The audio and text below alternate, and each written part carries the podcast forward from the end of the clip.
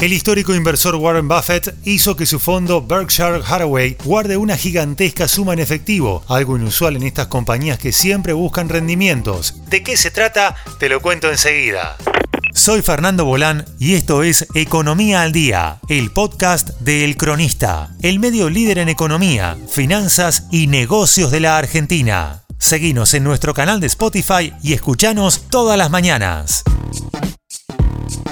El histórico y exitoso multimillonario de Wall Street, Warren Buffett, tomó una extraña decisión con su fondo de inversión y guardó una extraordinaria suma en efectivo a pesar de la inflación que sufren los Estados Unidos y de los nulos rendimientos que le generarán en el corto plazo. Bueno, fuera que se los hubiera perdido en la bolsa, no, los perdió en el colchón. Es una decisión increíble si se tiene en cuenta la recesión del mercado de valores que presumiblemente daría como resultado que docenas o cientos de acciones cotizaran a la venta a precios de ganga. Aún así, los inversores de valor más famosos del mundo no están ni remotamente tentados a invertir.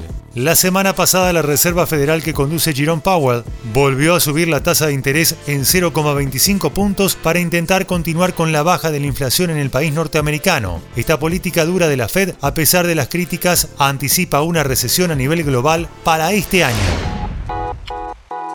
El fondo Berkshire Hathaway tiene en sus arcas la enorme suma de 88 mil millones de dólares en efectivo. Según Charlie Munger, no es que estén esperando mejores oportunidades, sino que no hay nada que pueda comprar. Hay ciertas cosas que el dinero no puede comprar. Para todo lo demás, existe...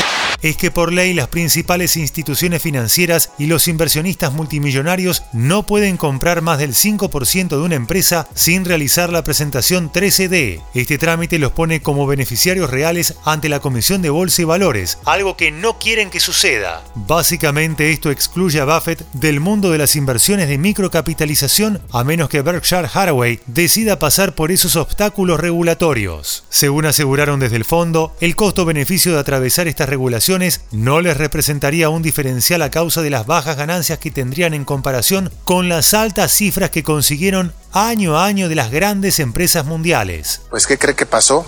Resultó que en el colchón viejo estaban escondidos todos sus ahorros.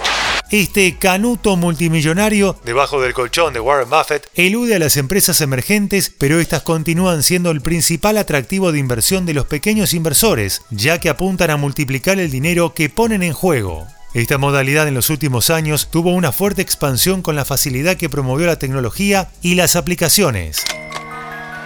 Esto fue Economía al Día, el podcast de El Cronista. Seguinos en nuestro canal de Spotify y escuchanos todas las mañanas. Y si te gustó el podcast, podés recomendarlo. Escucha Historias de Garage, nuestro nuevo podcast, donde todos los martes y jueves te contamos cómo empezaron las marcas que hoy lideran el mercado. Guión y coordinación periodística, Sebastián de Toma. Producción, SBP Consultora. Hasta la próxima.